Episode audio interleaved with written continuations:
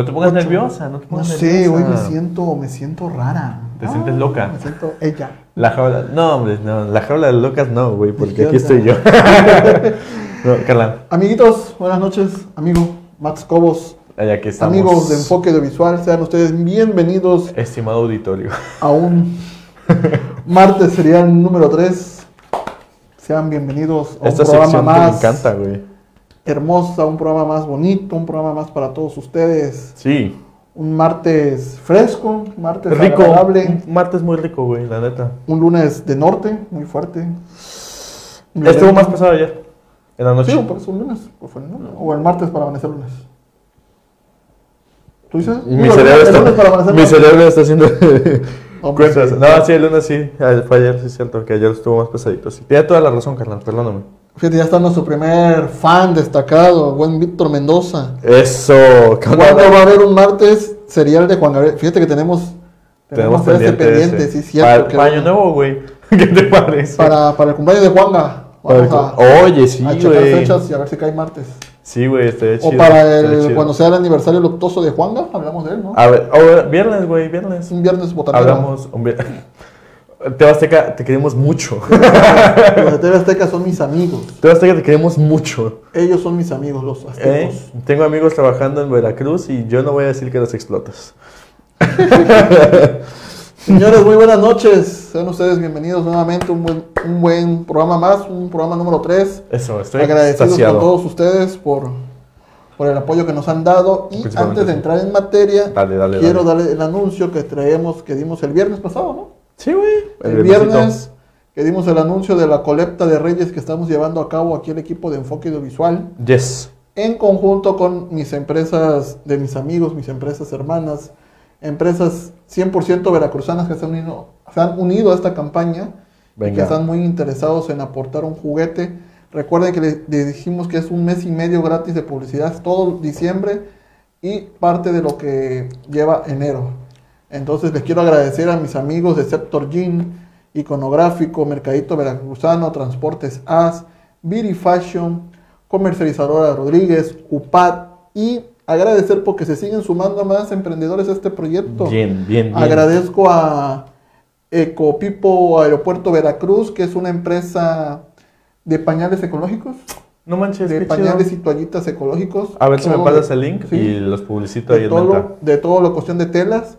Ecopipo, así lo buscas, Ecopipo Aeropuerto Veracruz, recomendados. va, igual va. que recomendados que mi amiga Marlene con su show infantil de Mundo Kids, para todo lo que es animaciones, mesas de regalo, despedidas de soltero, Oye. fiestas, todo lo que ustedes requieran en cuanto a animaciones, ahí tenemos también Oye, a show infantil Mundo Todos mis respetos a las animadoras y animadores, en verdad. He visto Sí. cómo sufren mis carnales. No, neta. batallan, batallan a veces con los clientes. Así como de, señora, su hijo me vomitó el traje. Sí, no, imagínate. ¿no?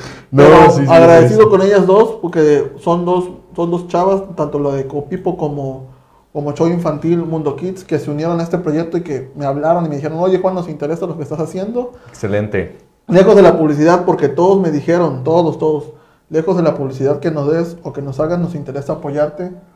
Porque Bien. sabemos que no lo haces por promoción, te conocemos, sabemos que no lo haces porque quieras publicidad o porque quieras generar fans, lo haces porque te nace y porque a nosotros también nos nace apoyar a, a- a- apoyarte a ti y aparte no es directamente el apoyo hacia mí, son- van a- vamos a ser los reyes magos de esos niños que por alguna Sí. circunstancia no pudieron sus papis o no pudieron sus reyes magos, ahorita lo un niño, ay, los reyes magos son mi papá, no. pudieron sus reyes magos llegar a casa, También los Reyes Magos son papás, Sí, acuérdense.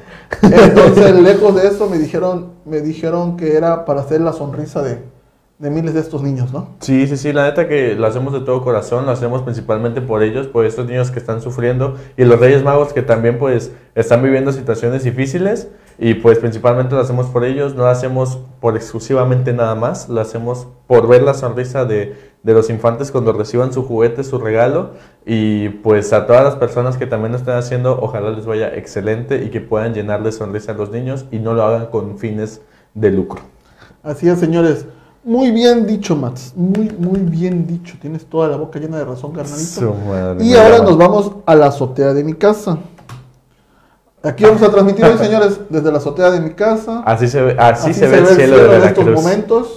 Principalmente. Salgan ahorita a ver el cielo que así se ve, señores. Hay luna, hay luna Hay luna llena. llena, es la primera luna de abril, luna tenebrosa. Oye, primero de diciembre. Primero de diciembre, primero de diciembre fue el informe del señor presidente. De tu cabecita Dio. de algodón, Dio. de tu... no, Digo. ah, iba a dar ahorita en la tarde. Bueno, no, era su, es su segundo año consecutivo como presidente. Esperando que ahorita en la en revocación de mandato, ojalá le den ahí. Esperando que haga algo el desgraciado, por favor. Zángano, ponte a trabajar. Sí. Un fuerte saludito a Jimmy que dice, hey, ya llegué. Saludos Vaya, a Juan vaya, y todo lo que ven esta transmisión. Gracias, mi buen Jimmy. Saluditos, carnalito. Y bueno, señores, vamos a entrar en materia. Vamos a hablar del estrangulador de Tacuba, señores. Eso. Ay, me hice un. Un tema escalofriante, un tema lleno de, de asombro. Cuando me lo mandó Max, yo me quedé asombrado por la forma en que, en que es la narrativa de este, de este asesino serial. Eh, para recapitular un poco y para ponernos en contexto, se da por el año de 1947, 42, 42, 42, por ahí de la Segunda Guerra Mundial. Un asesino que a lo largo de esta historia los va a ir dejando con la boca abierta por todo lo que hizo, por los demencias que tenía, según él, porque fue aplaudido por personajes de la vida pública de estos años, del, ya del 70, 80. Del, ajá, Más del o menos. 77, sí. Entonces, un asesino, eh, esto, ¿cómo decirlo? Un asesino raro, por así decirlo, por los problemas que tenía mentales, por la cuestión de que, por la cuestión de que fue aplaudido al final, fue aplaudido al final de lo que había hecho. Que a final de cuentas, más de hablar del asesino, vamos a hablar de la sociedad mexicana que se vivía en esos Sí. años, ¿no? Es así como de. O sea, lejos de que el asesino Sáquenme de México. hizo esta situación de que asesinó mujeres, te lo vamos a ver. Fue, a mí me quedó mucho el asombro de que al final fuera aplaudido por la no, sociedad mexicana de aquellos tiempos, por un grupo, por un grupo de aquella En sociedad. específico, sí. No, no fueron, no fueron personas como nosotros, por decirlo, fue un grupo en específico que al final le aplaudió. Así es. Pero a ver, cuéntame, ¿quién era el estrangulador de Tacuba? Pues te voy a contar, pero primero que nada quisiera pedirle a la flota que nos está viendo que comparta porque ya Jimmy Kurt, John Hendrix, perdón, compartió en 40 grupos. Muchas gracias. Y ya pues si quieren apoyarnos, compartiendo, dándole like, recomendando y pues ya vamos a empezar. Vamos en materia. Claro. Dice, pues bueno, Goyo Cárdenas se sabe muy poco de sus primeros años, de su infancia y demás. Literalmente se enfocan directamente a lo que sucedió y después y un poquito antes. Lo que se sabe, dime. Paréntesis, se sabe poco de la información, no porque no la hayamos conseguido. Es que Como no hay. Goyo nació en el año de 1900... Él nació en 1915. 1915, entonces para recapitular toda esta información de hijos, de quién fue, eh, se sabe quién fue su mamá, te lo voy a decir más, pero hay muy poca información de él por el año que es. Entonces se- nos, enfrasca- nos enfrascamos más en qué fue lo que cometió. Por eso hay poca información de su infancia. Pues es lo que Eh. al final de cuentas es lo que se mantiene, co- como es lo, lo choqueante, por así Ajá, decirlo. fue lo, ya- lo llamativo, por así decirlo. Es lo que, es lo que Entonces, maneja. es por eso que no hay mucha información en cuanto a su infancia, no porque no hayamos querido investigarlo. Exactamente.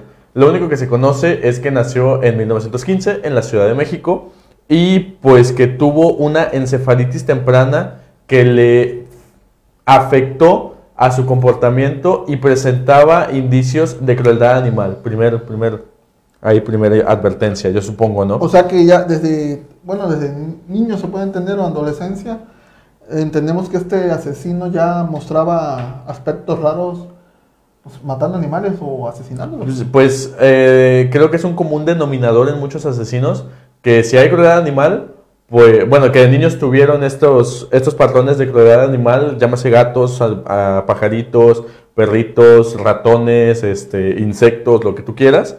Entonces, pues ya de ahí yo creo que era la primera advertencia. Lamentablemente, sociedad mexicana, bueno, paréntesis, sociedad mexicana, pues no estábamos tan dados a este tipo de cosas y aparte estamos hablando de un periodo entre aproximadamente 1927 en adelante. Entonces, recordemos que el término asesino serial vino en, 1900, en los 1980s. Entonces, pues si de por sí sociedad mexicana un poquito atrasada en eso, y aparte, pues no había mucho, mucha información, entonces, pues, pues bueno, creo que era la fórmula perfecta para que no se dieran cuenta. y recordemos que apuradamente, ahorita en la actualidad, apenas en el año, ¿qué te gusta? El 2015, 2000, de 2012 al 2020, apenas está logrando que el maltrato animal sea castigado claro Para aquellos años el maltrato animal era como que mm, no pasa nada. Nada. Que ojo, debería ser por parte, tenemos que preguntarle a un psicólogo, claro. si los patrones de conducta de esta persona o de, o de alguien en general, el hecho de maltratar a un animal ya debe ser considerado como que, aguas ahí, ¿no? Como que hay que darle una secuencia porque empiezan de lo menor a lo mayor. Ajá, sí, como te repito, es un común denominador en muchos. Creo que la, si ahorita te empieza a soltar referencias Jeffrey Dahmer, el caníbal de Milwaukee. Este, creo que también Ted Bundy como que le disfrutaba hacerle algo a los perritos. Y pues, o sea, creo que Ed Kemper también, el, el que degolló a su mamá.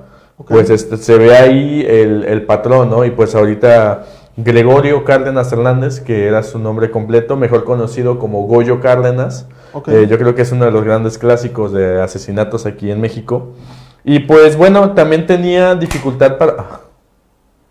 También tenía dificultad para controlar el esfínter, o sea que ensuciaba y se orinaba sin que pudiera controlar. Yo creo que si esto es real, o sea, si, porque después van a ver por qué digo si esto es real. O sea, si esta información es completamente verídica, yo creo que afectaba completamente a su autoestima y lo llegó a, a crear este patrón de conducta y a hacer lo que hizo.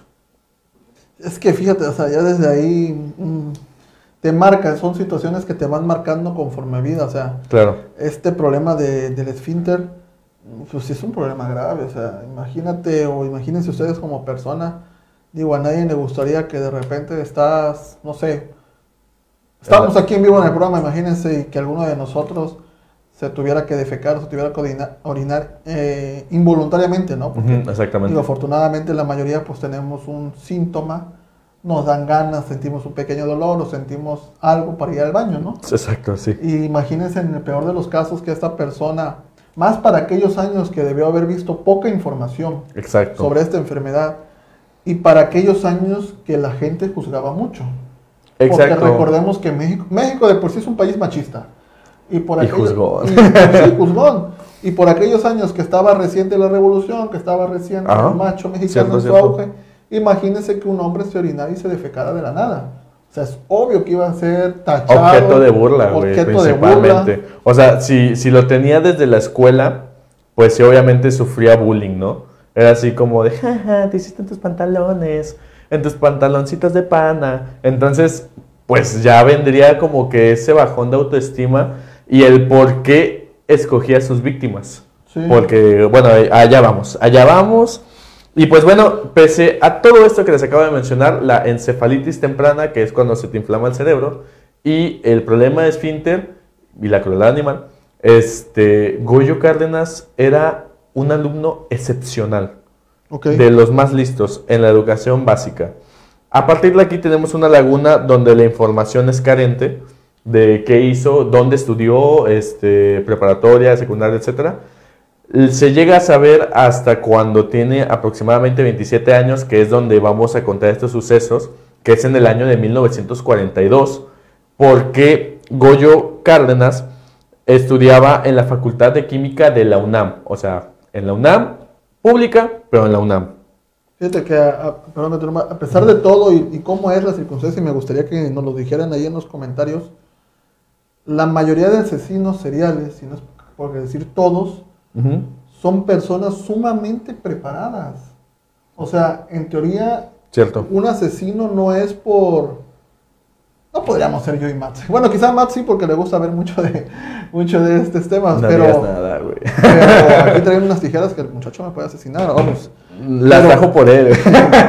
pero lo que voy, o sea, son personas sumamente preparadas que tienen un grado de inteligencia superior al de los demás y por algún detalle en su vida, lo que hablábamos del, de, este, de este muchacho la semana pasada. ¿El monstruo de Catepec? El monstruo de Catepec, por un desprecio de su mamá.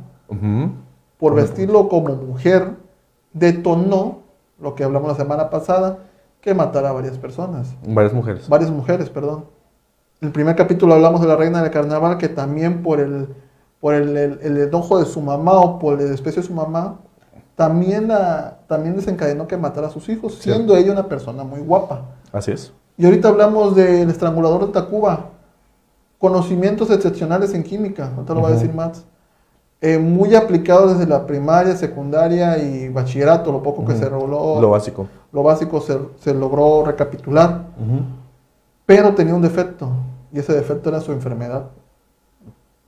Y su enfermedad originó que a lo mejor personas lograran hacer este bullying y hacer lo que él cometió más adelante, que fue. Así es. Pues bueno, él era estudiante de la Facultad de Química en la UNAM, pero se le ofreció una beca para estudiar en Estados Unidos por parte de Pemex, que dirán que es poco, pero no cualquiera se gana una beca en Pemex. No, y más que, La Pemex- neta. que para aquellos tiempos, pues apenas estaba Lázaro Cárdenas en el poder. Eh, era Ávila Camacho. Ávila Camacho, pero, ¿cuánto? pero Lázaro Cárdenas no tiene Acaba de mucho salir, sí, sí. Entonces, que hablamos, estamos hablando de la apenas de la creación de Pemex. Porque Pemex se hace gracias a, a, a Lázaro Cárdenas. ¿Qué te gusta que haya tenido 12 años de creación Pemex? Ujú. O sea, un aproximado, 12 años, y que ya te ofrezcan una beca para estudiar. Para estudiar en Estados Unidos. En Estados Unidos, Pemex, una de las importantes empresas nacio- nacionales que todavía se conservan. Así es. Entonces imagínate para aquel eh, la mente que era él, para que ya Pemex en aquel entonces lo haya tomado en cuenta para estudiar fuera. Así es, así es. Aparte ya trabajaba en Pemex, en, en un sindicato paraestatal de petroleros. Era O sea, químico, ¿verdad? Era químico, Por sí. cierto, feliz día del químico a todos. Ah, los sí es químicos. cierto. Miren, Sí sin es querer, cierto, ¿eh? sin querer, Oye. un asesino serial químico. Oye. Hablamos de él hoy en el día del químico. Oye, felicidades. Saludos a mi amigo David, que, que él es uno de mis, de mis amigos cercanos, que, que es químico. A mi cuñado que está en proceso de ser químico, también un fuerte saludo y abrazo que va a ser un chingón. Así es. Ya le dije que se pongan a preparar el cloro y el pino, pero no, No, nah, no, ahí estarían en su, en su triciclo ahí. Chillete, afuera. Se vende cloro, pino. Pero un fuerte abrazo. Miren, sin querer, hoy vamos a hablar de un asesino serial químico. Así es. Y pues trabajaba en el sindicato paraestatal de petroleros, que esto pues le daba la afluencia económica para comprarse su auto, el departamento de las maldades, donde lo usaba para estudiar, y pues con esto mantenía a su mamá, que se llama Vicenta Hernández. Es muy importante el nombre de Vicenta, porque creo que es la única persona, aparte de otra que hay por allá, este, que mantenía como que relación bien, o sea, relación bien con, con Goyo. Su mamá, bueno, al final, digo aquí, su mamá fue parte fundamental para él. Sí, güey. Porque en lo poco que logramos investigar, se logró saber que su mamá fue alguien importante para él. O sea, al final él la cuidó mucho. Él cuidó Así mucho es. a su mamá. Más adelante vamos a ir hablando, pero su mamá siempre estuvo muy pegado a él. Del papá no hay nada de información. Nada, güey, nada. Del papá no se sabe nada, no hay, no hay récord, no hay nada guardado. Pero su mamá sí era muy pegada a él. Yo lo que puedo intuir, a- a- apenas empezando la historia, es que posiblemente uno de los detonantes para que él se volviera un asesino fue la cuestión de su... Del abandono. de- del abandono puede ser del papá y de la enfermedad y del bullying que pudieron haberle hecho a él. Sí, sí, sí, el, el traumatismo que tuvo ahí, Sí. ¿no? Como que el detonante. Y pues bueno, a partir de aquí no se sabe absolutamente nada. Este, es lo que pasa, es lo que le pasaba, es lo que se dedicaba y lo que hacía. Y pues dice la gente que lo llegó a conocer eh, dentro de los records, que era una persona muy buena gente, excepcional en la escuela, muy educado, cuidaba mucho a su mamá, la protegía demasiado y pues era sobresaliente en la sociedad en el barrio de Tacuba. Era el modelo ideal de. Era el hombre ideal para aquellas fechas, imagínense. Así Cuidaba a su mamá, trabajaba ya para Pemex, eh, tenía dinero, tenía carro, tenía departamento para él solo, era muy amable con sus vecinos. Era un ejemplo a seguir, hasta más adelante que ya dijeron que, que ahora sí que, ¿cómo? ¿Cómo es esto, no? Claro. Eh, nada más quiero recalcar, a partir de aquí todo se vuelve turbio. Si están cenando, paren. Stop, vamos a empezar fuertes desde el inicio. Goyo Cárdenas tenía esta fijación por contratar prostitutas. Repito, supongo o quiero suponer que el problema de esfínter le generó bajas de autoestima para que empezara a pagar servicios sexuales y no conseguir una mujer pues conquistándole y demás. Esto es muy importante porque el 15 de agosto de 1942 mató a María de los Ángeles González Moreno, una prostituta de apenas 16 años que estranguló con un cordón, digamos con un mecate, por la espalda. Estaban teniendo relaciones sexuales y pues a partir de ahí, pues la agarró y la... hasta que dejó de, de respirar, básicamente. Estamos hablando de una violación, asesinato y necrofilia.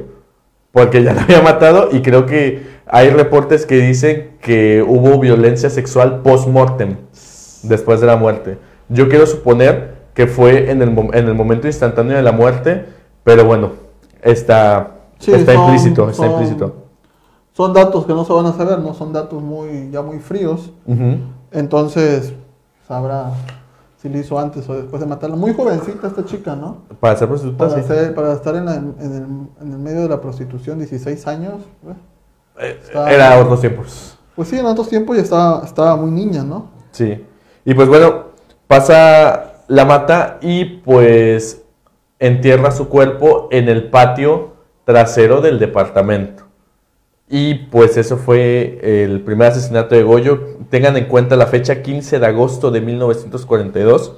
Luego, el 23 de agosto, ocho días después del mismo año, perdón, asesinó a Raquel Martínez León, otra prostituta ahora de 14 años de edad.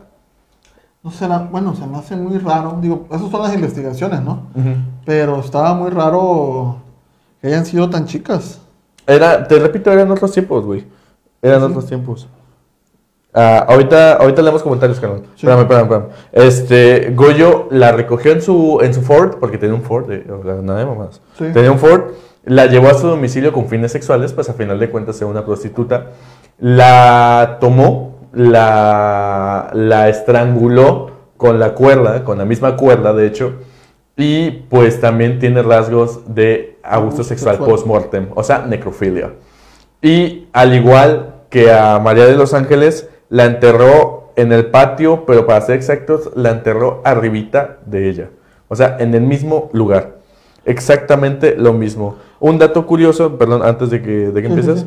Este, cuando se enteró la familia de la muerte de Raquel, pues la hermana murió de un paro cardíaco por la impresión. Así que yo no sé si tomarlo como víctima, pero por consecuencia yo diría que sí. Daño colateral, ¿no? Daño colateral, Daño colateral, sí. imagínate que hablen ahorita y digo, Dios no, Dios no lo quiere y no esperemos que no pase. Pero que hablen en este momento, oye, tu hermano fue asesinado, tu hermana fue asesinada, pues sí te da un impacto tremendo, ¿no? Así es. y más es. para aquellos años que quizás los asesinos no estaban en su apogeo, por así decirlo. No, y ahorita que te cuente cómo las encontraban, también tiene mucho que ver el, el impacto, ¿no? Están, están, ok, primera víctima 15 de agosto, ¿no? Primera víctima 15 de agosto, segunda víctima 23, 23 de, de agosto. Estamos hablando que en una semana ya llevaba dos personas ejecutadas Así o es. asesinadas. Así es. Una chica, recordemos que la niña de, la víctima del 15 de agosto tenía 16 años Ujú. y la víctima del 14 de- del 23 de agosto, perdón, Tenía tenía 14. 14. años. Ambas menores de edad y que ya se dedicaban para aquellos tiempos a la prostitución. Así es. Y- Repito que eran otros tiempos. Eran Yo no sabría decir otra cosa. Y para, para como dato escalofriante, a sus dos víctimas las enterró en el patio trasero de su casa, una En encima de la otra, punto. como si fueran simples costales. Bultos. Un bul- simple bultos de Bultos, tierra, bultos de- así es. de- no sé Ahí las llamarlo. colocaba. Seis días más tarde, el 29 de agosto, contrata a otra prostituta, esta de nombre Rosa Reyes Quirós, quien esta se negó a tener relaciones con Goyo. Ya estaba en su casa, que quede claro. Entonces, después de un fuerte forcejeo, se, se dio en el aspecto de, pues, la violó, evidentemente la violentó sexualmente, y, e igual a sus dos víctimas anteriores, por detrás la, la ahorcó con la misma pita, la misma soga, la misma, el mismo mecate, y la enterró, ¿dónde crees? Encima de las otras víctimas. Increíble, ¿no? En menos de 15 días ya llevaba ejecutada a tres, a tres mujeres. En menos de 15 días había cambiado la vida de, de tres familias. Así es, En menos de 15 días él asesinó a tres, pero mató a una colateralmente. colateralmente con la hermana una de, de las segunda víctimas. Ujú. En, en 15 días, en, perdón, en 15 días cambió la vida de él, cambió la vida de tres familias y en 15 días echó como a la parte trasera como bultos de basura, voy a decirlo así, Como animales. como animales y los echó at- atrás y como si nada, él seguía. Así es. Eh, raro que la tercera víctima lo que se tiene eh, recabado es que a pesar de ser prostituta, ella debió haber visto algo cuando entró a la casa para poder ne- para negarse a, a- a brindar su servicio sexual, por Claro. así decirlo, y fue que forcejeó con él. A lo mejor ella vio algo, se quiso defender, quiso huir, y pues ya Goyo pues no la dejó. Así es, exactamente. Goyo Cárdenas, mi- no mi carnal. Este, ya al final, el 2 de septiembre de 1942, a bordo del automóvil Ford con placas B9101, mató a Graciela Arias Ábalos, una estudiante de la Escuela Nacional Preparatoria, quien se traía, como decíamos en Veracruz, se traía Iris con Goyo, pero eh, después de una escena de celos y que Goyo le quisiera robar un beso a, a Graciela, pues hubo forcejeo, este, Goyo la mató eh, con diversos golpes, creo que fue la única víctima que murió este, diferente. Ah, Bueno, no, al final todos, murieron- todos fallecieron violentadas, pero ella fue la cuarta víctima, fue la es. que falleció de una manera diferente en el aspecto de decir que Goyo estaba enamorada de ella, entonces Goyo sentía un cariño por esta chica, pero él la mató a golpes fuera de su domicilio, ¿no? Así es, en su automóvil. En su automóvil, donde, pero ya posteriormente después la llevó a, Así es. al domicilio a cometer las demás Pero, eh, por lo que se nota en la investigación, Graciela no fue enterrada. Graciela fue, este, fue, creo que la encontraron en la sala cuando investigaron el, el departamento de. Mar del Norte 20. Y pues bueno, eh, la mató a golpes, fue su última víctima que se conoce. Y pues cabe recalcar que si ya te hici- hiciste tus cuentas, fueron cuatro asesinatos en menos de 20 días. Sí, recordemos que el primero, recapitulando, fue el 15 de agosto, el segundo el 23, el tercero el 29 y el otro el 2 de septiembre. O sea que Goyo en 20 días mató a cuatro mujeres. Así es. A cuatro mujeres las asesinó, la cuarta fue como que su detonante diferente, la que cambió su, sus asesinatos, ¿no? Su modus operandi, porque Así al es. final eran tres prostitutas las primeras, la cuarta era una compañera suya de preparatorio, Eh, era una no, chica que frecuentaba. Ajá, una chica que frecuentaba, ya tenían ahí un contacto, no se sabe si de amistad o ya amoroso. Ujú. Quiero entender que de amistad porque donde ella se negó a darle el beso fue donde, donde alzó la ira de Goyo, Así fue que es. Goyo se fue a los golpes. Así es. Pues es curioso, a mí se me hace curioso porque si te diste cuenta, bueno, ahorita voy a llegar a eso. La investigación empezó el 8 de septiembre de 1942. Hay una versión que indica que como, como todo buen México, las vecinas son muy chismosas y se asomaban al patio de Goyo Martínez porque ya sea porque eran chismosas por naturaleza o porque escuchaban algo raro o porque Goyo estaba a altas horas de la noche ahí, pues supongo para esconder las víctimas. Y en una de estas chismorreadas encontraron unos pies sobresaliendo de la tierra. Y fue ahí que hicieron llamar al servicio secreto. Sin embargo, la versión mejor documentada dice que el papá de Graciela era un abogado penalista y le pidió la ayuda a- al jefe del servicio secreto para que investigaran el paradero de su hija. Entonces fue, yo digo que fue el 8 de septiembre, bueno, fue el 8 de septiembre cuando llegaron al apartamento del Mar del, Mar del Norte número 20, pa- cuando encontraron a, a las víctimas y a Graciela, ¿no? Entonces, Voy a, voy a ponerle las fotos, si me permites, las Claro. fotos del domicilio. Del domicilio donde, donde este señor Goyo cometió sus actos. Es el domicilio del Mar del Norte número 20. ajá, Como tú lo comentabas, el papá era un... Era, era abogado penalista. era abogado, pero también era... Tenía algo que ver en el Congreso, carnal, pero... no, pero Un médico forense. médico forense. También era médico forense, entonces tenía estudios, tenía contactos, tenía gente.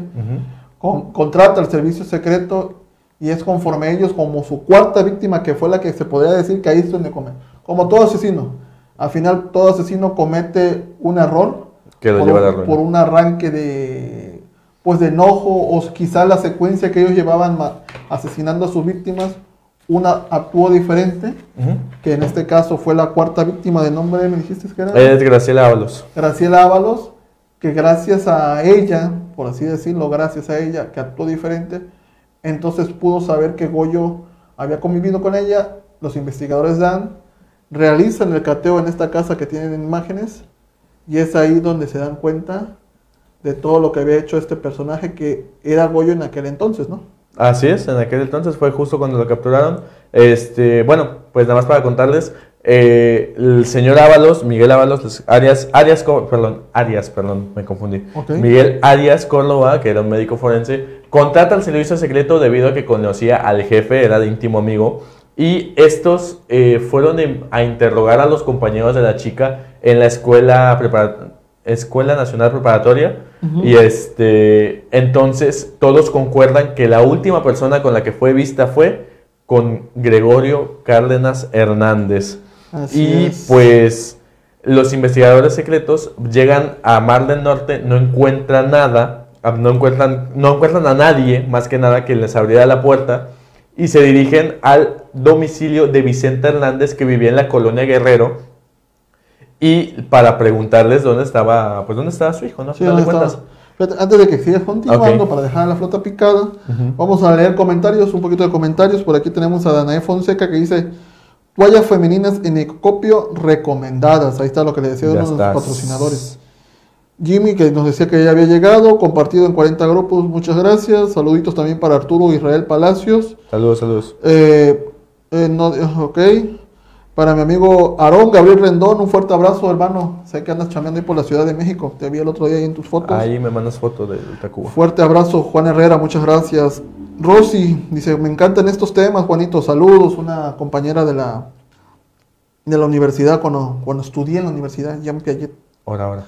También dice Jimmy: Muy inteligente, estudian cada movimiento y acentúan el detalle exacto que quieren hacer notar en la serie Mentes Criminales describen perfectamente a los hipnotos, en este caso asesino serial, y cómo se detona su necesidad de matar, aunque espero no sean casos reales. Pues, muchas veces sí se, basan. en casos reales y otras veces sí los hacen ficticios, como todo en la televisión. Saludos, Angelita de Herrera. Eh, no entiendo aquí, dice luego te bloquean, pues aquí. Marco Antonio Marco Antonio Núñez nos dice, hola amigos, cuando hablan de la zona del terror de la zona norte de Veracruz? Yo conozco una historia de la zona norte que es de un bolovanero, pero ahí luego les voy a contar. ¿A qué va? Víctor Mendoza dice, vamos a, a Reino Mágico, no le saquen. No, no le sacamos, nada más estamos consiguiendo... Flota que nos cuide. Flota que nos acompañe, necesitamos ir mínimos 20 y máximos 30. dice, Betania dice, el tipo era pedófilo. Concuerdo. Angelita de Herrera dice, mataba a puras niñas. En un principio, pues sí, sus dos primeras víctimas fueron menores de edad. De la tercera no se sabe la edad. De la tercera no se sabe la edad. Y la cuarta. Pues la cuarta, pues iba en la preparatoria, Iba en la preparatoria, pues ya también andaba, por, también podía ser menor de edad en este caso. Saluditos a Margarín Fonseca. Jimmy dice nuevamente, quizá vio reflejado sus, sus intenciones de asesinarla, me imagino que se refería a la que se forcejeó. A la, tercera víctima, ¿no? Que fue con la que forcejeó. Sí, probablemente. O sea, a lo mejor notaba algo en, raro en Goyo, a final de cuentas era matar a una persona y pues pues Goyo a lo mejor estaba titubeando, ¿no? Y pues vio las intenciones y pues dijo, no, pues aquí Nel. De aquí Nel. Entonces dice por ahí también Víctor Mendoza, dice, creo que en la luna se ve la sombra de Santa Claus. Ya viene, ya viene para acá Santa. Sí, ya está a punto de, llegar. Sí, sabe de mí. Ya, ya. Dice, con margen de 4 o 5 días, era la necesidad de mejorar el modus operandi. Pues Probablemente, o la necesidad que tenía él, o sea, la necesidad la encontraba cada 4 o 5 días. Probablemente, a lo mejor, mejorar no, porque decía exactamente lo mismo desde la primera víctima. Si tú me dijeras que la primera víctima este, tuvo tropiezos o tuvo cosas erróneas dentro del modus operandi, te creería completamente, pero lo que estoy contando y lo que se cuenta y lo que se lee es que hizo exactamente lo mismo. Y le pudo haber funcionado de no haber matado a Graciela, que no era prostituta, que era una persona que sí tenía que llegar a fuerzas a su hogar y que la estaban buscando. Una persona por la que se preocupaban. No, o sea, no quiero sonar mal, pero las anteriores víctimas, al ser prostitutas, supongo o quiero suponer que no, que no le importaban a la familia y si trabajaban para un sindicato, sindicato, sonando chido, ¿eh? para una persona que las vendía, pues al final, de mente, al final de cuentas la veían como mercancía y pudo haber sido este, reemplazada. No, y viene un dato curioso, ahorita ah, hablando más, ahorita en unos momentitos vamos a hablar de alguien que revivió. Sí, de, una de, su- de una de las, de las muertas que revivió. Así es. También dice, no recuerdo si dijeron de qué ciudad es. Eh, en la Ciudad de México. Ciudad de México, el barrio de Tacuba, delegación de Tacuba, Tacubaya. De la delegación Tacubaya, perfectamente. Gerardo González dice, felicidades, el contenido es muy bueno. Hermano, a ver cuándo vienes. Muchas gracias, Jerry. Le sacas, le sacas, le sacas. Seguimos, seguimos con la, con la Eh. trilogía. Bueno, ¿En qué me quedé? Ah, sí, que fueron a buscar a la mamá. fueron a buscar a la última víctima, sus papás ya tenían la, la dirección. Ajá, en Mar del montó- Norte. Se montó el operativo y... Como no logró encontraban a nadie, fueron a, a la casa de la mamá, ¿no? Ahí me quedé. A la casa de la mamá de, de este, de este asesino, de, Del ignoto. del ignoto, como dicen en Mentes Criminales. sé cómo me queda esa serie, güey. Y de... A la casa de la mamá de... de- De Vicenta, la, de, de- ajá, De la Goyo. casa de Vicenta. Entonces- pues bueno, van a la casa de Vicenta, mamá de Goyo, y eh, para sorpresa de todos, Goyo Martínez se encontraba en un psiquiátrico. Se encontraba en el hospital psiquiátrico del doctor Oneto Barenque en Tacubaya. Entonces se dirigen al, al hospital psiquiátrico y cuando encuentran a Goyo, lo encuentran en un estado, digamos, deplorable, como de locura, y sosteniendo un gis, alegando que había creado una pastilla de invisibilidad y que en poco tiempo le iba a hacer efecto. Entonces, ni tontos ni nada, pues l- el equipo que se encontraba en la casa destruyeron el candado que pues tenía la reja, entraron a la casa y lo primero que encuentran es el cuerpo de Graciela en la sala con un extraño color dorado en su piel. ¿Qué quiere decir esto? Que, eh, bueno, después se dijo, porque lo dijo Goyo, él declaró que él sacaba el líquido de las glándulas suprarrenales para inyectarlos en el corazón de las víctimas, para que así las víctimas tuvieran otro tipo de coloración en su sangre y eh, eventualmente en su piel, para que no pudieran reconocerlas cuando las encontrasen. Y pues bueno, encuentran a Beatriz, eh, a Beatriz, a Graciela, es que Graciela Beatriz, así se llama. Este, y pasan al patio porque supongo que las vecinas chismosas dijeron, hey, ahí hay unos pies. Y encuentran los tres cadáveres que, que restaban de la masacre de Goyo. Y pues bueno, la- las encuentran en el mismo estado, ya en un estado muy alto de putrefacción. Recordemos que un cuerpo dura, a partir del tercer día ya está apestando feito. Y pues encuentran los cuerpos. Sí, lleva y- su proceso de de descomposición. ¿no? Así es. Eh, en esta foto que les puse es cuando Goyo es detenido en el centro psiquiátrico. Recordemos, yo en lo personal se lo dije a, a Max antes de traer el aire. Para mí, de él fue parte de su estrategia declarar Sí, que güey. estaba loco, ¿no? Sí, güey. declarar que estaba Sí, loco güey. porque al final él sabía lo que estaba cometiendo. al- bueno, lo que cometió.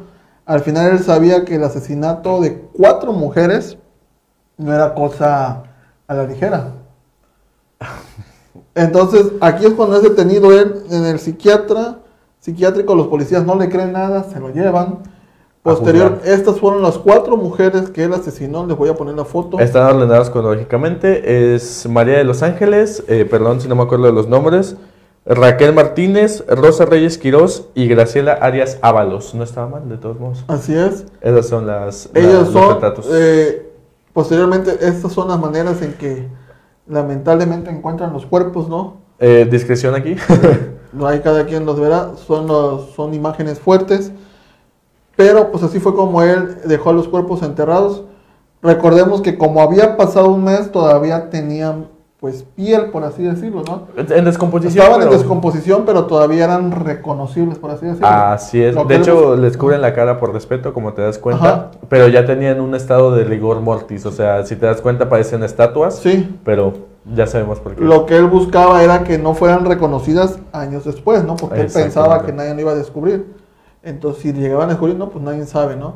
Estas son las imágenes Muy fuerte. que, que son publicadas en la red, al fin y al cabo, ¿no? En los periódicos. En los periódicos de aquel entonces, ahí están las, pues, apiladas los cadáveres, lamentablemente. Ese es el pie que sobresalía. Esta es una imagen que supuestamente vio la vecina, que fue la vecina la que reportó a la policía que en el patio de Goyo había un pie, un pie expulsado, ¿no? Se puede deber que, pues sabemos que, ah, porque había sopilotes volando en la zona, ¿no? También. Había sopilotes, recordemos que los sopilotes o los nopos, o como ustedes los conozcan, No, pues. eh, cuando ellos huelen o no sé, no sé cómo la harán, pero Identifican carroña. identifican carne muerta o carroña, por así decirlo, pues andaban sobrevolando y yacía el, el, el pie. No puede ser que a lo mejor no lo enterró mucho. Es que recuerda que como las apilaba, Ajá. ya la tierra supongo que era insuficiente. Y No. al final, y pues supongo que dentro de su mente o dentro de su, de su inteligencia también dijo, o sea, si se ve un montículo se va a ver sospechoso. Sí, Entonces, Y yo no sabía, ¿no? Eso lo acabo de ver la semana pasada, que los gases del cuerpo humano hacen que, la, que choquen con la tierra y, si estás enterrado así, te vayas expulsando, si no estás a una cantidad... O sea, si no estás, por así decirlo, sí, por física, por, por física. física, te, te inflas te infla y te van y la tierra, y, no, y la tierra se va, como haces un montículo, se va como de Ajá. efecto pirámide. Entonces, se va. posiblemente aquí también los, los tantos gases que había de los cuerpos anteriores, Claro. expulsó este, que los nopos estuvieran volando, pues lo vieran. Y las vecinas chismosas. Y es lo que, lo que pasó, ¿no? Aquí tenemos otra imagen también, pues muy, muy fuerte, ¿no? Y, y bueno, pues esa es la imagen de las Cuando encuentran los cuerpos. de cuando encuentran los cuerpos, recordemos que fue gra- gracias, por así decirlo, De- a la última víctima. La que Debido, ¿no? Debido a... debido a, a la chica de nombre, me dijiste, la última Eh, víctima, Graciela Arias Ábalos. la última víctima que tienen del lado derecho de su pantalla fue, Arriba de mí. fue ella, fue ella, exactamente aquí arriba de Ajá, nosotros. Exactamente. Ella Fue fue. ella. La víctima que detonó Así es. que él le encontraron. Y repito, al no ser prostituta. Porque Ajá. tenía, o sea, tenía quien se preocupase por ella. O sea, a veces digo, en aquellos tiempos pues no sabemos, digo, hasta en la actualidad a veces eh, las que se dedican a este trabajo, porque al fin y al cabo es un trabajo, pues se alejan de la familia por, la- por lo que hacen o por lo que dicen, entonces no son muy cercanas a su familia. Las tres anteriores pues posiblemente no eran muy cercanas a su familia, posiblemente, porque ahorita con lo que va a decir Matt da un Sí. giro a toda la historia, pero la última al ser una chica de casa, por así decirlo, Exacto, pues, sí. Pues es que más rápido las, se prenden las alarmas, ¿no? Exactamente. Y pues bueno, fue cuando encontraron a los, a los cuerpos, ya les expliqué los que le hacía. Recordemos que Goyo era estudiante de la Facultad de Química de la UNAM, entonces sí sabía más o menos los efectos que podían tener. Había otras versiones de la prensa de ese momento que inyectaba colorantes, yo creo que era ambas, o sea, la, la glándula, digo, la- el líquido de la glándula suprarrenal junto con, el, junto con algún colorante. Porque recordemos, Goyo era, era químico, feliz día del químico, por cierto. Sabía, no estaba informado del tema, sabía qué inyectar, qué no inyectar para que el cuerpo pues hiciera la reacción que él estaba buscando. Así es. Entonces, pues bueno, lo que, lo que encontraron aparte era que Goyo dentro de ese apartamento lo único que tenía era un catre, una mesa, una pequeña biblioteca y un pequeño laboratorio de química donde él supuestamente experimentaba o estudiaba. En otras versiones que da la prensa del momento es que Goyo realizaba experimentos de momificación con las víctimas debido a lo que habían visto. Entonces no estaría muy descabellado porque recordemos y repetimos que Goyo pues tenía, tenía este, esta educación química y pues bueno. Y también otras versiones de la prensa mientras se, se realizaba el juicio del siglo en ese momento era que vinculaban a Goyo con una quinta víctima que habían encontrado en un motel en, el, en la colonia Guerrero, cerca de donde vivía su mamá, que tenía marcas de muerte por asfixia debido al estrangulamiento, el modus operandi de Goyo. Sin embargo, la investigación fue dejada atrás. Dos días después de que encontraron los cuerpos, eh, bueno, eh, como decía mi carnal, perdón si me voy para acá, me voy para acá, este, apareció nuevamente Raquel Martínez León, la segunda víctima, la que tenía 14 años. Resulta que no había muerto, estaba la más chiquita, que es la segunda que está ahí. Eh, se puede decir que... eh, La, nada, es cierto. La segunda, la segunda, este, la, la que se le nota más la cara. Ah, perdón. Esta. Esa mera. Esta mera misteriosamente apareció viva. Sí, eh, lo, lo que ella dice es que se fue a Sinaloa, al norte, sin informarle a nadie y que cuando se entera que su familia estaba muy preocupada y muy abrumada porque la hacían muerta, regresa a la Ciudad de México a la comisaría y dice, ¿saben qué? No me morí, se identifica. Entonces estamos hablando que una de las víctimas de Goyo jamás fue reconocida porque hasta el día de hoy nada.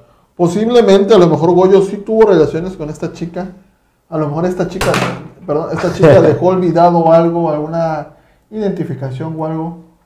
O quizá Goyo declaró que era ella. Eh, es a lo que voy, carnal. Pero hay una víctima que hasta el día de hoy no fue reconocida. Y un no se supo y un quién posible. fue. Y pues al final se salvó una de las garras de Goyo.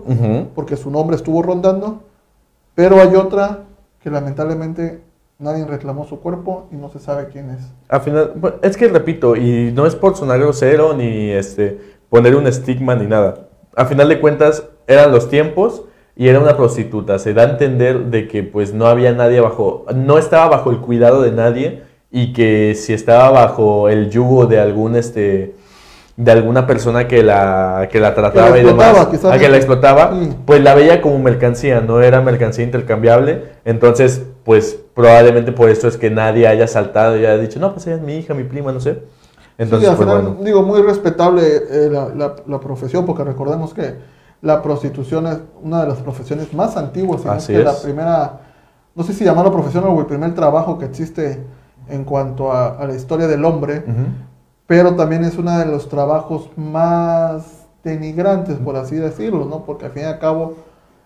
Denigrado quien- socialmente. denigrado socialmente, pero hay quienes o venden su, su, su cuerpo por necesidad, o hay quienes en aquel entonces estas chicas eran capturadas y eran explotadas sexualmente.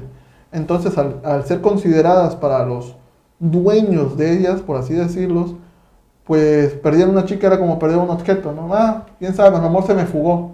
Así no es. sabemos de ellas. O quizá, ¿sabes qué? Hablaban con Goyo, oye, ¿sabes qué? Se me pasó la mano. Pues, no, dame tanto, ¿no? Y ahí queda, yo no digo nada. ¿Quién no sabe? dices nada. O sea, trabajaba en el sindicato de Pemex, o sea, Así, pues tenía dinero. ganaba tenía una, dinero. una buena luz. Una buena Para luz. tener 27 años y tener un departamento, mantener el de su madre y pues lo demás, yo digo que sí ganaba una buena feria. Así vato. es. Entonces, es por eso que hacemos el, el énfasis de que no es que sea malo que hayan sido prostitutas, pero que lamentablemente quizá huyeron de su familia, la familia no sabía nada de ellas. Y al no saber nada de ellas, o muchas veces por aquel entonces, volvemos a lo mismo, donde el machismo en México estaba en, lo, en, la- en su auge, por así decirlo, porque seguimos habiendo machismo, pero en aquellos tiempos era muy fuerte, quizá aquellas mujeres que salían de su casa menores de edad, pues la familia de una vez los daba por muertos. Recordemos que para que ah, se fue de la casa, no existe más y vámonos. Así es, ya no Entonces, hija. es por eso que hay una víctima que no fue identificada. Sí son cuatro, pero una no se sabe cuál es. Una, ajá, son cuatro y le adjudican otra, pero no pudieron demostrarlo y ahí quedó. Así es. Se podría hablar que en total fueron, bueno, sí, cuatro víctimas, porque al final una pareció que suplió la otra. Fueron cuatro víctimas, una que se piensa que la pudo matar por el tipo modus operandi, la que fue en el hotel. Y el daño y colateral. La hermana que fue un daño colateral. Hablamos de seis víctimas que se echó esta persona. Más o menos. Y pareciera que ya acaba la historia, pareciera Ah, que, bueno, ya no, acabó no, no. la historia de Goyo, nos vamos, nos despedimos, muchas gracias, pero no. Goyo paga su condena, No, pero pagó una condena Como si fueran vacaciones, güey. como si fueran vacaciones o como si no fuera un delito de asesinato. Como, Parece que Goyo cometió, y Como digo, no hago menos el delito porque es un delito al fin y al cabo, pero como pareciera como si cometió un robo. así es. por así decirlo, porque al final el robo se castiga porque, o- aunque lo hagas por necesidad, que hay un derecho, bueno, puedes robar por necesidad, que también Ujú. te, te sirve, Sí, pero Goyo se llevó una, una condena tranquila. exactamente. Eh, capturan a Goyo. Goyo demuestra sus. Era muy inteligente y sabía mucho de mecanografía. De muchas cosas que sabía, sabía mucho de mecanografía. Llega y él declara exactamente todo lo que pasó. Después alegaba tener lagunas mentales y no recordar lo que había pasado y tenía síntomas de demencia. Entonces, a mí se me hace un poquito contradictorio el que es, yo sí lo digo, pero después, bajo mi palabra, digo que no fue así. Pero bueno, dos días después, a final de todos, eh, voy, a, voy a leer esto. El auto de formal prisión fue declarado por el juez 14 de la Quinta Corte Penal dos días después de hallarse los cadáveres. Los cadáveres se hallaron el 8 de septiembre y eh, dos días después, 10 de septiembre.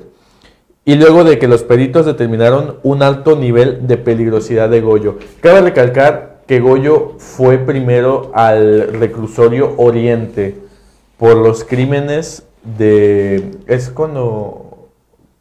mm, es cuando entierras a alguien sin permiso. Eh, Bueno, no recuerdo. eh, ya se me olvidó. Ahí por ahí me van a decir. Eh, y por necrofilia. Porque, pues, es, no fue condenado por, por homicidio. es que esto me da a entender porque estuvo 32 años en el Palacio Negro de Lecumberri, que es un pabellón psiquiátrico, y también estuvo en el manicomio, dos años estuvo en el manicomio general de la Castañeda. Primero, ese es la Castañeda. Ok, le voy a enseñar la foto de la Castañeda de la cárcel. El, ajá, el pabellón psiquiátrico. Bueno, pabellón psiquiátrico, pero al final pues, así. están siendo recluidos, ¿no? Así es. Y El Palacio Negro de Lecumberri. es este. No, Eh, Sí, ese es el otro. Ahí fue donde Goyo pasó 32 años divididos, ¿no? Ajá, la- estuvo dos años en la Castañeda y 32 años en Lecumberri. Ahorita les digo por qué estuvo dos años en la Castañeda. En la Castañeda, lo que hacía principalmente su mayor pasión era encamarse o tener relaciones amorosas, tanto amorosas como sexuales, con las empleadas, llámese enfermeras, doctoras de limpieza y demás. Mientras estaba ahí, este, pues hacía todo esto y aparte le daban, no lo encerraban tal cual como, como debería haber sido un asesino de mujeres, ¿sí me entiendes? Sino que tuvo la oportunidad de escuchar conferencias y charlas que se daban sobre derecho, sobre este, trastornos mentales y demás. Y aparte tenía la oportunidad de adquirir cualquier libro que quisiera de trastornos mentales. O sea que estaba preparado para hacer la actuación del siglo. Pero eh, dentro de sus dos años... Ah, se me, olvidó recalcar que gracias a que tenía relaciones amorosas y sexuales con las enfermeras, Goyo Martínez cada cuando se salía para ir al cine. El vato decía, güey, quiero ir al cine, van a pasar Betty Boop. Y iba al cine. Fíjense cómo, cómo en esos años, porque yo le decía a Mats, cuando leía la, la cuestión de la investigación que hicimos, que hicimos o que hizo Mats, eh, cómo era posible que Goyo tuviera acceso a tener relaciones sexuales cuando yo digo que uno de los, de los castigos más severos hubiera sido, no, cabrón, encerrado en un... A la pena de muerte. O la pena de muerte o encerrado en una celda donde nada más salgas, como en la actualidad sales a una hora al sol y vas para adentro. Así es. No que él tenía esas facilidades, pero inteligentemente, porque recordemos que él era químico y sabía de psicología algunas partes. Leía mucho. era entonces muy- leía mucho, era muy, letrado. culto, era muy letrado. Pero entonces esto le facilitó el poder, una, poder convencer a las enfermeras y poder Sí, convencer güey. a doctoras o, poder, a- o a X persona que laborara en el centro psiquiátrico Hasta para seguridad, para tener relaciones sexuales. Otra, tener la facilidad de salir, Al de salir güey. a caminar como si nada, como si no hubiera hecho nada, cuando tenía encima la muerte de seis personas por decir el máximo, ¿no? Entonces en aquellos tiempos también como había una justicia de la fregada, o sea, como no había tanto problema, pero todo gracias a su astucia de que se declaró como loco Ah, exactamente. o que tenía Porque una enfermedad mental. yo por eso digo que es la actuación del siglo. Aquí nos dice Betania Zamora que es inhumación clandestina, gracias, esa es la palabra gracias. que buscaba. Y Angelita Herrera decía, ¿cómo es que las enfermeras se metían con él? Lo que me preguntó, Juan me preguntó hace rato, neta, ¿cómo que se metían con él? Goyo era muy listo y muy culto, tenía unas habilidades musicales y, no, o sea, si les contara todo lo que sabía Goyo, era una persona demasiado, demasiado culta, demasiado, o sea, sabía de todo, devoraba libros, tocaba el piano, este, era una persona que si te, para esa época, una persona que te lo topas, era así como de, ay papucho, ¿sí me Sí, entiendes? no, no, pues y como dices tú, para esa época quizás su forma de ser tan refinada o tan culta, pues causaba sensaciones, posiblemente que también era como logró convencer a sus víctimas, bueno, al final que eran que se dedicaban a eso, a la Las prostitución, persuadía, ¿no? ujú. Pero las persuadían, ¿no? Entonces, como, como dice aquí el buen Jimmy, trabajaba en las mentes de sus, De sus de captores. sus víctimas, ¿no? Exactamente. Entonces, quizá a esas mujeres se les hacía se les hacía atractivo y recordemos que, lo, que yo lo que intuyo es que Goyo no tenía ninguna enfermedad mental. Esa, esa teoría no me la sabía. Yo Estaba- estoy de acuerdísimo con él. Estaba, pero yo, yo- yo digo que estaba bien de sus facultades mentales, pero fue una estrategia de él de declararse con un problema psiquiátrico para poder no ser condenado más severamente, ¿no? Échenle pluma. Estuvo dos años en la Castañeda y 32 en Lecumberri. 34 años en un pabellón psiquiátrico, no en un reclusorio y no en una cárcel, en un pabellón psiquiátrico. Esto quiere decir que estuvo recluido por este, demencia, por, por psicopatía o por alguna que otra cosa. Y esto se refuerza porque a él lo obligaban a tener terapias, eh, ahorita les digo, eh, pruebas psiquiátricas y terapias de electroshock. O sea, estamos hablando de que al rato trataban de reiniciarlo. O sea, o lo tomaron de psicópata y el juicio fue psicopatía y pabellón psiquiátrico. Pero, ya retomando su vida en la Castañeda, la paciencia de las autoridades en general, yo quiero suponer que en general fue que un día Goyo, así, dijo, quiero vacaciones, salió por la puerta y se fue a Oaxaca. Se fue a Oaxaca y ahí lo volvieron a capturar, se lo, se lo llevaron a la Ciudad de México y dijeron, ¿sabes qué, papito? Aquí ya no vas a tener, ya no vas a tener nada que ver porque tienes apalabrados a todos y lo llevaron al Palacio Negro de Lecumberri. Los que sepan la historia del Palacio Negro de Lecumberri saben que es un pabellón psiquiátrico fuertísimo. O sea, ahorita creo que está abandonado, vas y se siente una vibra. Uy, Dios. Sí, no, no, al, final pues en este pabellón psiquiátrico él logró convencer a todos a su manera. Como recordemos, era muy de mente muy persuasiva y logró convencer. Al final, pues sí, se dieron cuenta, imagínense, salir de la Ciudad de México y parar en Oaxaca, no estamos hablando que... estamos hablando de horas de viaje y... Más de, más de un día, por así decirlo, libre, ¿no? Mm. Que poder salir del pabellón y irse a Oaxaca a disfrutar de... y por la puerta grande, güey. O sea, no lo reconocieron en México, en la terminal de autobuses y en Oaxaca tuvo que caer. Háganme el favor, Dios mío. Lo compararías con Hannibal. Es que sí es muy listo, güey. Sí es muy sí, es que, bueno, como les dije en un principio, recordemos que todos los asesinos, la mayoría son muy inteligentes. El asesino de Catepet tenía técnicas de, de adiestramiento en el ejército.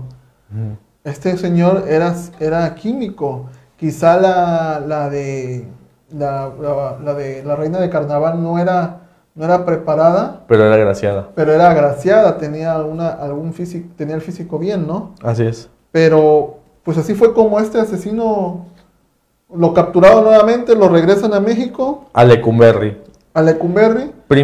¿Qué es que? No, no, sí, sí. Ah, sí. Este, primero estuvo, yo supongo que como castigo en el pabellón de tuberculosos, porque tenía el pabellón de tuberculosos y el pabellón psiquiátrico. Después lo trasladan a la crugia circular y en la celda 26 para que posteriormente lo llevaran a la crugia de castigo número 2, en donde ocupó la celda 16, donde pues le sirvió de inspiración para escribir, chécate este pedo, escribir su primer libro, Celda 16.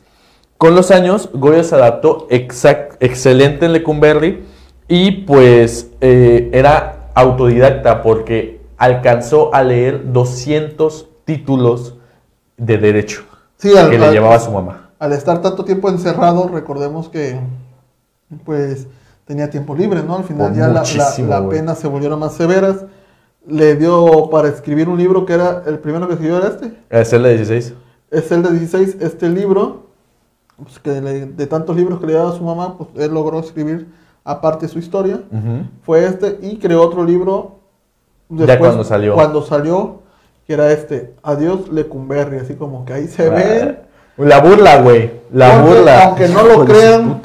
Goyito fue puesto en libertad. Así es. Después de 35. Para allá, para 34, güey. Imagínate. 34 años, Goyito dijeron, pues ¿sabes qué, Goyito? Creemos que ya estás bien.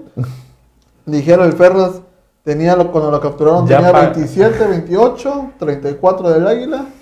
Salió de 60 y... Tenía 27, fueron 34, salió de 61. 61 años, pues todavía, entre comillas, un poco pues no lúcido, pero pues todavía fuerte. Fuerte y, y cuerdo, pues, por Vamos a darle, vamos a darle candela porque ya pasamos la hora. pasa, sí, sí, sí, pasa de Lecumberri a la celda 16, este, se lee 200 libros de derecho, eh, es autodidacta. Su madre donó a Lecumberri un órgano donde Goyo demostraba su pasión que era la música, aparte del cine, aparte de la lectura, aparte de la escritura, aparte del derecho, aparte de la psiquiatría, aparte de, o sea, de muchas cosas. El Lecumberri conoció a su segunda esposa, Gerarda, quien ayudaba a su mamá a visitar a Goyo. Recordemos que su mamá ya estaba un poquito grande y pues le ayudaba. Y Gerarda se enamora de Goyo, pero no se enamora del asesino que está dentro de la celda. Se enamora de Gregorio Cárdenas, que su mamá le presumía que era una persona culta, que, que conocía mucho, que era autodidacta. Y pues cuando Gregoria, digo Gregoria, este, Gerarda conoce a Goyo, tenía solo 16 años. Este, después, en 1953, eh, pues se casan. Se casan, eh, Se unen en matrimonio. se unen en matrimonio, como dice Max, o sea, la, la mamá como todo, pues, siempre va a pintar a su hijo como lo máximo, ¿no? Claro. Eh, recordemos que, que Goyo era muy persuasivo y entonces fue como si enamoró a enfermeras, pues enamorar a una niña de 16 años, imagino que pudo haber sido más fácil para él, ¿no? Así es. Pero bueno, se se unen en matrimonio, tienen cuatro hijos, Marco Antonio, Julio César, Gustavo y Guadalupe. Y pues dice Gerarda que Goyo mantenía y le daba una excelente educación a sus hijos debido a las regalías de sus tres libros, en este caso Calle, calle de, eh, Celda 16, Pabellón de Locos y Adiós Lecumberri. Y aparte manejaba una tiendita dentro de, de eso, después de todo, ¿no? Después, finalmente, en 1976, deja Lecumberri para quedar en completa libertad, esperándolo un mar de reporteros para hacerle todas las preguntas posibles. Y Goyo Martínez declaró que lo único que quería era terminar la carrera de Derecho, ahorita les comento, seguir pintando porque había hecho más de 70 pinturas dentro de Lecumberri, escribir e irse de luna de miel a Cihuatanejo. Estos eran lo que deseaba Goyo. Pero exactamente después de salir junto con su esposa y su abogado, fueron a la Basílica de Guadalupe, como buenos católicos, a pedir perdón porque se encontraba arrepentido. Digo, al final no somos nadie para juzgar. Nada. Eh, creo que todos los que están viendo el programa, todos los que supieron del caso en su momento, pues otorgar el perdón, pues uno quién sabe, ¿no? Pero la familia de esas víctimas, pues no creo que los perdonaran tan fácil. Por, así que pasara 34 años y pagara castigos y todo, pues no, no, iban, no iban a hacer que regresaran esas mujeres que, había, que, se, habían, que se habían muerto, ¿no? Así es. Eh, como al fin y al cabo, eh, a, a pesar de que pasaron 34 años, los reporteros lo esperaron a que saliera porque pues, se retomó el caso. En aquel entonces, estarlo preguntando. Y pues todavía Goyo con arrepentimiento, como dice Max, fue a la basílica, se echó una persinadita, pido perdón por mis pecados y pues voy a continuar lo que me quede de vida, ¿no? Esa es su esposa. Ve, ve la diferencia de edad, güey. La de lado izquierdo, ¿no? Así es la que tengo aquí arriba. Esta no, esta es su hija, ¿no? Sí, esta es su hija. Sí, sí, sí. Su esposa es la otra chava, Sí, la de lentes. Sí, cierto, cierto, cierto. Entonces, eh, pues está Goyo. Esa, ¿eh? La parte, si me dejas decir a mí, la que a mí me causó asombro, Adelante, adelante. y lo que le decía a Max, es que bueno, como Goyo fue, eh, para aquel entonces fue una, ¿cómo llamarlo? No sé si una, un ejemplo. Voy a dar en la palabra un ejemplo a seguir. ¿Por qué? Porque para aquel entonces lo- los políticos mexicanos o el sistema de justicia puso a Goyo como un ejemplo a seguir para todos los reclusos en el aspecto de que pasó 34 años, asesinó a cuatro mujeres de forma directa, a dos de forma indirecta, o bueno, a una que no se comprobó y a otra de forma indirecta. ¿Cierto? Para ellos eso era un ejemplo porque él pasó 34 años de su vida en las cárceles psiquiátricas y se pudo componer, se pudo reivindicar, se pudo adaptar de nuevo a la sociedad, se pudo casar, pudo tener familia. Oye, eres un ejemplo, felicidades. No eres un ejemplo por tu pasado, eres un ejemplo porque te compusiste. Cabrón, ¿y a la familia qué le dijeron? A su madre. ¿Con qué cara iba a ver a la familia de las personas, de las víctimas? Oye, Canito, muchas gracias, ¿eh? te vamos a hacer un ejemplo. Y eso no fue todo. Lo invitaron a la Cámara de Diputados. Y en la Cámara de Diputados todos los diputados se pusieron de pie, señores, y todos le aplaudieron. Porque el señor de nuevo se había adaptado a la sociedad. Era un ejemplo a seguir. Era un ejemplo a seguir para todos los reclusos, para que vean los reclusos que sí se podía. Pero ¿qué tal si todos vivieron una mentira? ¿Y qué tal si Goyo jugó con todos? ¿Y qué tal si Goyo nunca estuvo loco? O enfermo mental, perdón. Era- es que sí, era muy listo. Imagínense, entonces, aquellos diputados le aplaudieron porque dijeron, No, no Gracias, so- Goyo. No solo la aplaudieron. No, fue una ovación. ovacionaron. Fue una ovación escandalosa y estruendosa. Entonces, gracias Goyo, porque eres un ejemplo para toda la gente que está afuera. Oye, ¿por qué mejor yo como político no busco gente que esté afuera, gente que no ha cometido algún delito y te llevo a la cámara y te ovaciono para que tú seas el ejemplo de todos aquellos que no han cometido un delito. O sea, digo, no, no juzgo, pero no creo que las otras seis personas hayan dicho, ah, ya pasaron 34 años que mi hija puede estar aquí conmigo, o que mi hija pudo hacer su vida, mi hija pudo tener una familia, y a ella no lo ovacionan, porque ellas son víctimas y ya nadie se acuerda de ellas, ¿no? Pero Goyo que tiene su familia, Goyo que se casó dos veces, Goyo que ya se curó, ah, sí, hay que ovacionarlo. Mira qué bonito sistema de justicia teníamos, ¿no? Teníamos, digo, porque ahorita en el aspecto de delitos se ha puesto un poco más rigurosa la ley. Así es. En cuanto a las condenas, quizá en el sistema de llevarlo a cabo, pues sí ha sido una bronca, ¿no? Pero en cuanto a juzgar a delincuentes, pues ya se ha puesto un poco más estrictos. Y creo que ahorita ningún gobernante o nadie le aplaudiría a un criminal. No, carnal. Es que yo reivindico lo que tú me dijiste, no lo había pensado. El vato pudo haberse hecho el loco porque si ya sabía de, libros sobre trastornos mentales, ¿quién no nos dice que dentro de su biblioteca ya tenía y sabía cómo reaccionar si en algún momento lo atrapasen?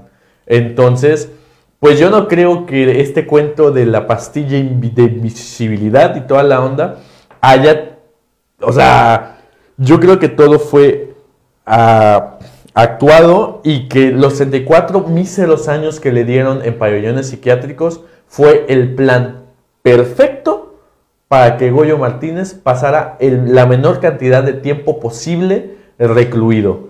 Porque recordemos que él también tenía cierta fascinación por el derecho y el derecho penal. Entonces nos estamos dando cuenta que él sabía cómo defenderse y si hizo una declaración de cómo las mató y después, o sea, dijo y, y predijo y superdijo que tenía lagunas mentales, y que su abogado, porque él no se defendió, pero estoy seguro, completamente seguro, que él le dijo a su abogado, tienes que decir esto y esto y esto, fue para que de pena de muerte, cadenas perpetuas, pasara a 34 años, porque ni siquiera fueron 34 años por buen comportamiento, fueron 34 años de condena completa.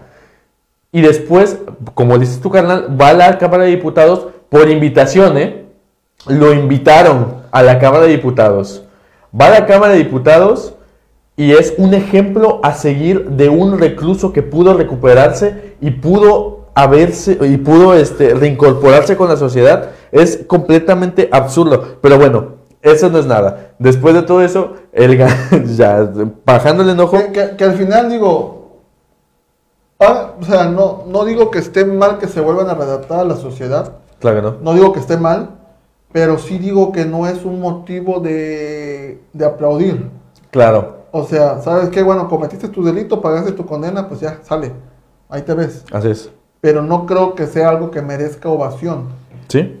En cuanto hablemos de, y más cuando es un, delito de asesinato. Como volvía y digo, comparaba, ¿no? Por así decirlo, un delito menor que fuera un robo quizá, que robó por necesidad, o que sabemos a veces que muchos roban por robar, porque no les gusta trabajar pero al final, pues sí afectas a terceros, pero no los dañas físicamente, dañas lo material. Pues bueno, te meten a la cárcel, pagas tu condena, sales, pues ahí te ves, ¿no? Ya aprendiste tu delito. Pero yo, no, yo en lo particular no estoy de acuerdo que si cometiste un delito, salgas a la, sales libre, seas merecedor de un reconocimiento. Sobre todo. Cuando ahí fuera hay muchas personas que son merecedoras de un reconocimiento sin haber pisado la cárcel, ¿no? Y pueden ser ejemplos de no delinquir de no, de no cometer actos de fechoría. Claro. Pero bueno, señores. ya para finalizar, nada más quiero decir que después fue invitado por las autoridades culturales de Morelos para vender sus pinturas, donde sacó mucho dinero. Este terminó, se tituló como abogado, eh, se tituló en Derecho eh, por parte de la UNAM. Y finalmente, en el, año, el 2 de agosto de 1999, en la Ciudad de México, Goyo Martínez muere a la edad de 82 años por causas naturales. O sea, estaba viejito. Hasta eso tuvo una muerte digna, por así decirlo. Así es. Entonces, Goyo Martínez, el estrangulador de Tacuba, fueron impresionantes sus asesinatos, pero más impresionantes cómo pasó su vida recluido y en libertad, creo yo. Así es, señores. Bueno, vamos a mandar los últimos saluditos porque ya nos vamos ya. Saludos, saludos, Llevamos una hora con 11 minutos. Saludos a Iván Vale. Iván Vale. a Juan Carlos Ibarra, Carnal. a mi amigo Eric Bichiki, aquí a Betania que te puso inhumación clandestina. Gracias, gracias. Angelita que nos comentaba cómo es que las enfermeras se metían con él. Bueno, recordábamos que era una persona muy astuta. Y eh, bueno, aquí le contesta a Jimmy porque era educado, seducía Ujú. la psicología, ¿no? Trabajaba la mente de sus captores. Pero eso no le ha quitado al asesino, bueno, es mi pensar, ¿no? Ahí también Jimmy le comentaba. Betania te preguntaba si lo comparabas con Hannibal. Sí, definitivamente. Cada quien tiene su estilo y sí tiene un toque especial. Siento que el tener ese plus por encima de los demás. Eh, el resto de lo común, eh, pues sí, le da un plus, ¿no? ¿Sí? Lo que decíamos. Y sí, ahí, bueno, ahí están interactuando entre Jimmy y Angelita, intercambiando puntos de vista que se les agradece. La- con lo, conforme a las enfermeras, recuerden que las enfermeras antes tenían unas jornadas de hasta 24 horas. Entonces, pues supongo que sí de repente debían de tener necesidad sexual. Pues sí, como todo cuerpo humano. Dice Gerardo González, cuando vi que pusiste su ovación en tu publicación esperaba que fuera sarcasmo, pues ya viste que no, mi buen Jerry. Garban Millas, saludos. y dice Jimmy por último, dice, no es motivo de admiración, es una obligación ser parte de una sociedad respetable y ser respetable. Así, Así es, bueno, Así señores. es. No, hombre, qué no. Pues les, a- les agradecemos su atención. Nuevamente les digo, les damos la gracia a nuestros patrocinadores y a nuestros amigos de los diferentes empresas emprendedoras que están, que están aquí en Veracruz Puerto, que se les agradece porque están emprendiendo y tratando de activar la economía que a pesar de esta pandemia tan fuerte que nos afectó a todos, pues siguen chambeando para, para sostener sus hogares y para Así es. sostener la economía de la gente. Un agradecimiento a mis amigos de Septor Gym, gimnasio, para ir, para que vayan a, a levantar pesitas, ya, pesitas, para que bajen este. a bajar la pancita. Ahí ya. Gym, todo lo que requieran en cuanto a diseño gráfico, impresión, playeras, ahorita para Navidad, tazas, regalitos que quieran hacer. Búsquenlo ahí en, en iconográfico, tienda virtual de diseño. Ahí chequen sus redes sociales. Excelente trabajo de mi, de mi amigo Ulises. Ahí digo, ahí la camisa de enfoque que lo traigo puesta, él me la hizo y la verdad, hasta la fecha, después de casi mil lavadas, no se ha caído la... 10 mil lavadas. No se ha caído el logo, ¿no? Porque no, luego te pasa que vas a algunas Sí, se- y de volada se diluye el Se logo. descarapelan y demás. Y a Mercadito Veracruzano, también una empresa que se dedica a ayudar a los emprendedores. Chequen sus redes sociales de Facebook, si pueden, chequenlos por Instagram, que son donde tienen más, más auge. Transportes AS, bueno, como su nombre lo dice, pues, se dedican a, a todo lo del ramo de transporte de mercancía. Beauty Fashion, si quieren ropa, si quieren pijamas, todo lo que tenga que ver con accesorios de mujeres, o luego también vende juguetes para niños o ropa para hombre, ahí chequen Beauty Fashion, así búsquenlo en Facebook, Beauty Fashion.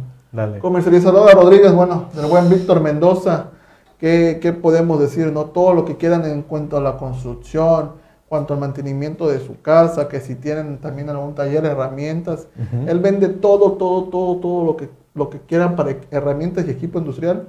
Lo tiene comercializadora Rodríguez, hasta pilas Duracell, vende el buen Víctor Baratísimas, baratísimas. para que así ataquen todos los sectores. Mis amigos también de LUPAC, Técnica 69, bachillerato, señores, para aquellos que no han podido concluir sus estudios. Recomendable, maestros de calidad, el director, amigo mío, 100% recomendable, entregado su trabajo. Échenle una llamadita y también búsquelo como PAC Técnica 69 de Veracruz para que, para que chequen sus redes sociales. Y también a mis amigos que se incluyeron el día de hoy, bueno, el día de hoy no, ayer me mandaron su información, show infantil Mundo Kids para animaciones de, ya sea fiesta, animaciones de, de bodas, animaciones también de, de, ay se me fue el nombre, cuando antes de las despedidas de soltero, despedidas de soltera, todo eso lo hacen ellas. Las Barcelona Paris. Y Ecopipo, Aeropuerto Veracruz, toallas sanitarias ecológicas, pañales. ecológicos, todo lo que tenga que ver con accesorios ecológicos, ahí lo chequen en Ecopipo, chequen sus redes sociales, así como le dice el nombre, Ecopipo, Aeropuerto Veracruz, y del, auto, del otro show infantil Mundo Kids, 100% recomendados. Así y es. antes de irnos, déjame también dar un agradecimiento a Víctor porque nos invitó A ver, este domingo Cuéntame. al, a ver, espérame, aquí, al clásico de Natu4 Ujú. FC. Se llevó a cabo un partido de fútbol rápido y nos invitó ahí para ver el encuentro que estuvo muy bueno, disputado. 6-8 acababan los chicos de Natufor. Ahí Ah, estuvieron. mecha. Imagínate si estuvieran gol por México. No, sería no, hombre. mendeguísimo. La nom que se llevan. ahí en las instalaciones de Foot Soccer 6. que Es Juan Enríquez y Pino Suárez. Por ahí, por ahí. Ajá. Ah, Ahí estaban jugando. Muy buen partido. Muchas gracias por la invitación al buen Víctor y muy buen juego a los muchachos. venga, venga.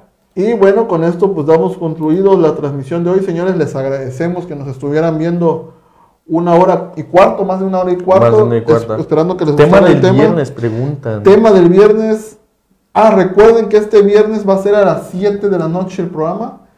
Viernes 4 de diciembre, 7 de la noche. Y el tema va a ser mundos paralelos. Universos paralelos Universos o paralelos. dimensiones paralelas. Dimensiones paralelas. Acuérdense que aquí estamos nosotros en esta transmisión y en otro universo está otro enfoque. Está es- aquí Hablando está- ya aquí de mundos paralelos. Aquí está. Juan, o sea, Juan se sienta en la silla de madera y yo me siento en la, en la chida. No, y también antes de terminar, tengo tres opciones para el siguiente programa. Tengo la llena de Querétaro, el caníbal de Rotemburgo o el monstruo de los Andes. Ahí para que el primer comentario que pongan es el que voy a hablar. Repito, la llena de Querétaro, el caníbal de Rotemburgo o el monstruo de los Andes. El monstruo de los Andes está perro, eh. Ahí está para el monstruo de los Andes es de Perú. No. Eh, Perú, Colombia, Venezuela y otros países. Exacto. Ahí para que nos dejen en los comentarios qué quieren que hablemos. Y pues nos vemos el viernesito, si Dios quiere y lo permite. Y recuerden, cuídense mucho, salgan con su cubrebocas, salgan Sí, con su... Miren, aquí tenemos gel antibacterial para que vean. Cuídense Que mucho. cada rato nos estamos desinfectando las manitas. Cuídense mucho y nos vemos el viernes sin falta, señores. Cuídense mucho, un fuerte abrazo. Y ya por aquí nos dice Jimmy, el monstruo de los Andes. Ya están, el monstruo de los Andes. Pues, ahí es vamos mi a estar favorito. hablando de...